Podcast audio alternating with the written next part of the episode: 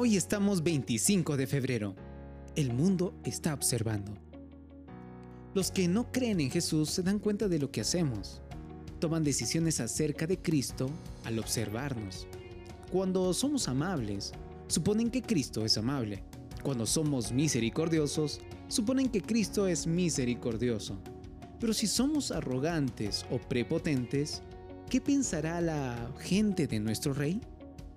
Cuando no somos honestos, ¿qué supondrá un observador de nuestro Señor? No es de extrañar que Pablo diga, vivan sabiamente en los que no creen en Cristo y aprovechen al máximo cada oportunidad.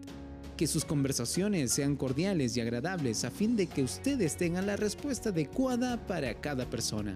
Colosenses 4 del 5 al 6. La conducta cortés honra a Cristo. También honra a sus hijos. Cuando cedes tu lugar en la fila a alguien, le honras.